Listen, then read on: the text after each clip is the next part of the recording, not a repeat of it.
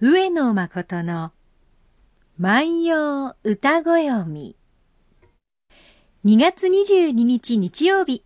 皆さん、おはようございます。毎日放送アナウンサーの上田悦子です。毎週日曜日のこの時間は、皆さんと一緒に万葉の世界を楽しんでいきたいと思います。私たちに万葉時代のちょっぴりいい話を聞かせてくださいますのは、奈良大学教授の上野誠先生です。先生おはようございます。おはようございます。えー、今年のラジオウォークから10日ばかりだったんですけれども、はい、なんだかまだ興奮冷めやらぬ感じなのは私だけでしょうかね。そうですね。やっぱりあの、私にとってはですね、えー、年に一度の晴れ舞台ですからね、もう大変ななんかこう、えー、行ってしまうとですね、えー、やっぱりよかった、今年もできてというですね、充実感とともにですね、はい、こう行ってしまったという寂しさもある。そうですね、うん、そんな時ですね。はい、間もなくゴールだと思う時も無性に寂しい思いがね、はい、してきましたが、皆さんはいかがでしたでしょうか？あの、参加してくださった方からのメールをいつご紹介したいと思います。滋賀県にお住まいの親父のさんからいただきました。ありがとうございます。初めてラジオウォークに参加しました。3年ほど前に一度自分でアスカを訪ねたんですが、その時は必死でスポットを回ることに終始してしまいました。今回は先生方の説明で、アスカという地域というか、時代というか、広く大きな意味で味わい深いアスカ体験でした。特に上野先生の万葉歌の説明は面白く生々しくとても近くに万葉人を感じられました。これからも楽しい放送をお願いしますといただきました。ありがとうございます。あの私もそういってもらえればですね えー、こういうふうな仕事をしていて本当に良かったというふうにね、思いますよね。まあ実際にまあ私の語りというよりもですね、まあ舞台がですね、はい、えー、何を隠そう、ここは本物ですので、そうなんですよね、えー、偽りありませんので、あの、やっぱりそこで聞くとまた違いますしね、はい、またね、どうでしょう、私も猪熊先生も青山先生も、やはりその場所に立って語るとですね、えー、こう、何かこう、歴史の力といいますかね、うん、そういうものがこう取り付いてきてですね、まあ語りもこう生き生きとしてくるような、そんな感じしますね。はい、多分山の形は1300年前とそんなに変わってないでしょうし、うん、川の流れもまあ多少は違えど、そんなに変わってないでしょうし。そうですね、そうですね。えー、そしてね、はい、思うのはですね、まあ、はい、我々、あの、下見からですね、えー、まあ、何回か行くわけですけれども、うん。えー、だんだんだんだんですね、1月の後半から春めいてきて、はい、えー、そしてその梅の花、うん、あある時は老梅、えー、そしてある時はですね、えー、本当の梅が咲いてですね、はい、当日えー、そんな中を歩くってのは最高ですよね。ねお天気にも恵まれましたし、うん、今回は本当に良かったと思いますね。梅の花っていうのはですね、はい、えー、まあ、ある人に言わせるとね、えー、えー、かわいそうな役回りでね、はい。こう、せっかく咲いたと思ったらね、えー、えー、主役をすぐね、桜に奪われてしまうからね、えー、いつもね、えー、こう、えー、先ぶれなんだけれどもね、はい、えー、ちょっとこう、かわいそうだという人もいるんですが、うん、えー、梅の花は梅の花で、一つやっぱりいいのはですね、はい、やっぱり、福育たる香り。これがまあやっぱり全然梅の花は梅の花だなってこう感じますし、はい。もう一つはですね、えー、何かって言いますと、夏季が長い。つまり花の咲いている時が長いんですよね。桜と1週間、2週間で散っちゃいますもんね。はい、結構ですね、えー、まあ、あの、1ヶ月とは言いませんけれども、うん、2月の中前半から先出してですね、はい、まあ、3月まで楽しむことができますので、ね、まあ、夏季が長いという、そういう良さがこうあるんですが、はい、えー、その梅の中でももですね、えー、春のことぶれとなって最初に咲く花が初花ななんですね。梅の初花ですからね、あ、咲き出したっていうわけですね。えー、そうするとですね、これから梅が咲くぞということで期待感が高まります。はい、春がやってくるぞという気分にもなります。えー、ですから初花っていうのはすごく大切なものなんですね。季節を感じる初物っていうのは好きだったんですね。そうなんです。そうなんです。それでね、えー、今日はね、はい、うんまあ花を読むということで、えー、梅が読まれている歌なんですが、はい、読んでみるとですね、まあ、どうも訳ありな感じがしてですね。どんなわけでしょう。そのね、わけがね、はい、まあ、ああ、こういうふうにも考える、ああでもない、こうでもないというふうにですね、えー、こういろんな想定ができるんですが、なんか訳があって、こういう歌いぶりになるのだなということは、まあ誰でも感じられる。その後のストーリーはですね、ちょっとこう考える人によって変わってくるんですが、皆さんもね、ちょっとね、はい、考えてみてほしい歌なんですね。はい、来てみべき人もあらなくに、和木へなる梅の初花散りぬともよし。来てみべき人もあらなくに、和木へなる梅の初花散りぬともよし。えー、見てみましょうかね。はい、えー、来て、えー、見べきっていうのはですね、見るべきですね。はい、えー、来て見るべき人もあらなくに。えー、あらなくにっていうのはですね、ないことだからとか、ないのだからということになりますね。はい、えー、そうすると、やってきてですね、えー、見るべき人、見てくれるような人もないのだから、ってことになりますね。見てくれない。見てくれない、えー、もうそんな人はいない。見てくれる人がいないと。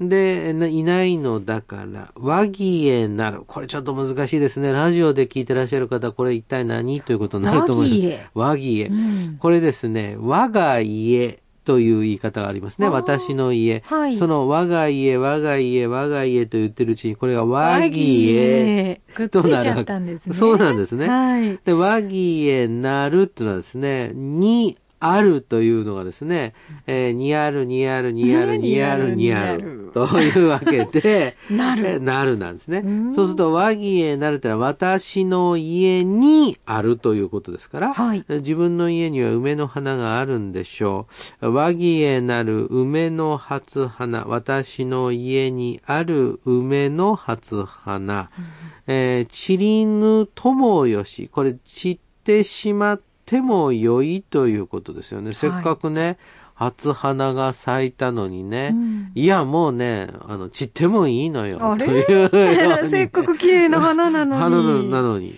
もうね、しかもですよ、えー、当時の梅というのはですね、はい、まあ、外来植物で非常に珍重された花でですね、はい、貴族の邸宅にしかないと言われているような高級な植物ですよ。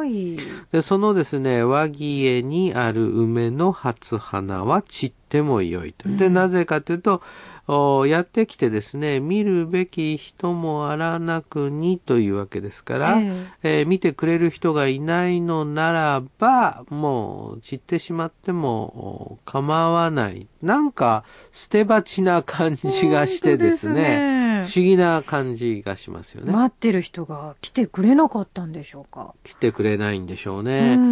うそうするとですね、えー、まあ、えー、こういう時に、まず一番最初に考えなくてはならないのは、はい、家にある梅の初花を見るというようなことはですね、梅の花見を考えなきゃいけないわけですね。えー、そうすると、その家にですね、はい、人がやってくる、いろんなケースがあるでしょうけれども、えー、まあ一つはですね、えー、つまどい込んで、えー、恋人が、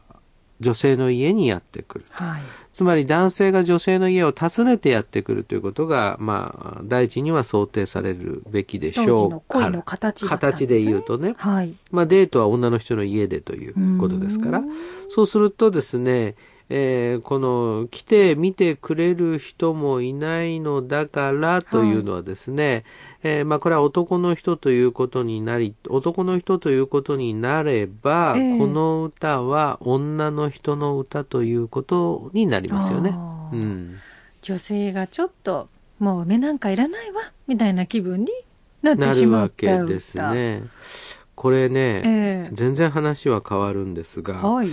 えー、韓国お隣の国、はい、韓国ではですね、えー、えー、2月の14日のバレンタインデーにですね、えー、えー、その恋人がいない方はですね、はい。えー、そのまあ男性は男性同士女性は女性同士集まってですね、うんえー、その真っ黒いそのジャージャー麺をその召し上がるというですね。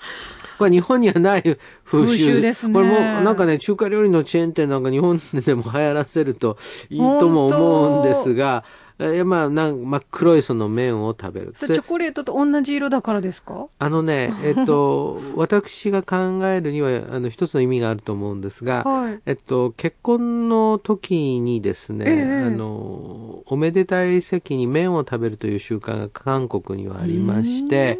プロポーズ、女の人がですね、えー、あの、男の人に早く結婚、うん、いつ結婚してくれるのって聞くときに、いつ麺を食べさせてくれるの？なんていう言い方をするんですね。面白い。従ってそれが真っ黒だっていうことはですね、まあ、お先真っ暗ということがかかっているんじゃないかと思いますが。まあ、それみんなで美味しく食べるという。うんで、これ以上のことはですね、はい、これはもう焼き崎さんに聞いてみるしかないんですけど、ねね、あの、これね、えー、あの、ちょっとこう、八木さんに聞いてですね、ね。もっと深いこと意味があるかもしれません。はい、で、そういうようにですね、えーその梅の花が咲けば、その梅の花を、うん、まあ一つの、まあそうですね、誘いの言葉として梅が咲いたから一緒に見ましょうということで、梅の頼りで、まあ例えばですね、梅の初花をですね、たおりましてね、それに手紙をつけまして、えー、その人に送るとですね、えー、えー、私の家には梅の花があるから一緒に、まあ、梅見をしましょうということになってですね、はい、じゃあ男の人はそれじゃあ行かなくちゃっていうことで、えー、まあ、やってくるということがあるんですが、はい、なぜか、あまあ、これはその相手がですね、はい。えー、まあ、いないと。で、これがその、どういうストーリーか、なかなかね、類推してもわからないとこですね。私が持った印象では、こう、一度目の寂しい梅っていうのは、うん、まあ寂しいわぐらいの気持ちだと思うんですよ。うん、去年はまああの来てくれたし今年は別に一人でも楽しめるわだと思うんですけれども、はいはいはい、これが2度目になるともう梅なんかいらないわ。なるほどね。これが3度目になると、うん、やっぱり梅は一人で楽しむものよねって開き直ってしまうと思うんですよ。ああ、なるほど、ね、チョコレートもね、開き直ら、治る直前ぐらいの感じ。はいなるほど。チョコレートも、あの、3回1人で食べたら、1人で食べる方が高いもの買えるし、美味しいわね、ぐらいになってくるかな。そうですね、そうですね。あの、非常にですね、えー、あの、男性同士、あの、いやらしいことにですね、2月の、あの、中旬ぐらいになると何個もらったかとこう自慢し合うというね、もう悪風がありましてね、もう悪い習慣がありましてですね、あの、もう常に私はじくじたる思いでこの季節過ごすんですが。私はでも先生、逆チョコっていうのが流行りだったんですよ。だったらしいですね、はい、だったらしいですね。これは僕は、あの、消費費拡大の意味からですね、ええ、おそらく総理府あたりが進めてる政策ではないかと思っていますが、あの、両方でね、送り合えばね、うん、そうですね、倍になりますもんね。倍増するわけですからね、うん、あの、不景気な時はいいと思うんですが、やっぱりね、なかなかね、その、何かの一つの習慣に合わせて、それがうまくいかないこと、はい、っていうのは、あの、あるわけですよね。まあ、よくですね、はい、あの歌書きという古代の習慣があっって風習があって、まあ、これはまあ男女が歌を掛け合って恋人同士を探し合うという、えー、そういう機会なんですけれども、はい、そうすると我々はすぐですねああそういうのがあっていいなと、うん、だからみんなそこでそのカップルになれたんだろうかなと思いきやですね、はい。はいえー、歌を見てみるとですね、えー、そういうチャンスに恵まれなかったフラレ虫たちの歌もいっぱいあるんですよね。ですからね、その、やっぱり梅の花が咲いたとしてもね、はい、まあ素直に喜べないという。そういうその人の心情というものもまああるわけですよね。そうですよね。バレンタインとかクリスマスに女同士で囲む鍋っていうのはあの美味しいんですけども なんかちょっとしょっぱいような感じがするんですよね。うん、あの確かにねあの同性だけですと気兼ねなくね、はい、まあ、あの、いろんな話ができますし、うん、まあ、それともう一つは、まあ、同病ではないですが、愛哀れむということでですね、うん、あの、妙な連帯感が生まれたりもするわけですよね。で、ね。うん、そういった中で、まあ、私はですね、まあ、この歌の面白さっていうのはですね、はいまあ、一種のその捨て鉢な気持ちというものが、うん、まあ、その人間が思ったことは、まあ、ちょっと難しい言葉で、一回正規的なことなんですね。はい、えー、つまりその時の、その年の、うん、その梅が咲いた時の、はい特殊事情なんですよ。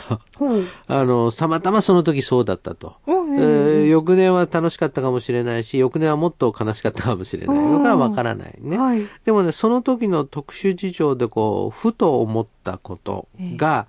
えー、歌にすることによってやっぱり長く残ってていて、それが私たちがまたそのふとなるほどなと思ってこう思うと、あの私はね非常にこう感銘深い言葉でですね、はい、あの村上春樹さんの賞を受けた時のコメントの中に私はね心の壁に書くというね、えー、ぐらいの気持ちで文章を書いているのですというふうにね言ってるんですね。だから紙に書くんじゃないんですと、はい、その心の壁に書く人の心の壁に刻むつもりでまあ書いていますということにこうなっているわけですが、やっぱりね、あの、文章とか歌っていうのはですね、はい、その相手の心に響いて相手がなるほどなと思うと、はい、そうするとやっぱりこういうものを鑑賞するとですねやっぱ同じ梅えー、はあ、やっぱ梅ってこういう季節こういう季節感になるよな。桜の前でこういう感じになるよな。あ春の場合まだ寒い時に咲くからこれは春の咲きぶれだよなとかね。思いながらやっぱりするとやっぱ味わい深いですよね。でも私こういう、まあ、あの失恋の歌とか、うん、ちょっと寂しい気持ちっていうのはできれば誰にも見せない日記に書きたいんですが、うん、こうやって後世の人に味わわれるっていうのも、それも一つの醍醐味かな。かもしれませんねもう一度読んでおきたいと思います、はい、来てみべき人もあらなくに和木へなる梅の初花散りぬともよし。来て見てくれる人もいないのだから私の家の梅の初花は散ってしまったて構わない。今日は牧野十2328番の歌をご紹介しました。皆さんは今年の梅、どんなお気持ちでご覧になっていますか？上野先生に聞いてみたいことや番組の感想など、この番組宛てに何でもお寄せいただきたいとお待ちしております。番組でご紹介させていただいた方には、番組特製のポーチをプレゼントいたします。宛先です。郵便番号530-8304毎日放送ラジオ上野誠の万葉歌子読みの係までです。メールアドレスは歌子読みアットマーク mbs1179.com です。たくさんのメッセージをお待ちしております。えもうしばらく今年の梅も楽しめそうですね。楽しめそうですね。えー、それではまた来週です。さよなら。さよなら。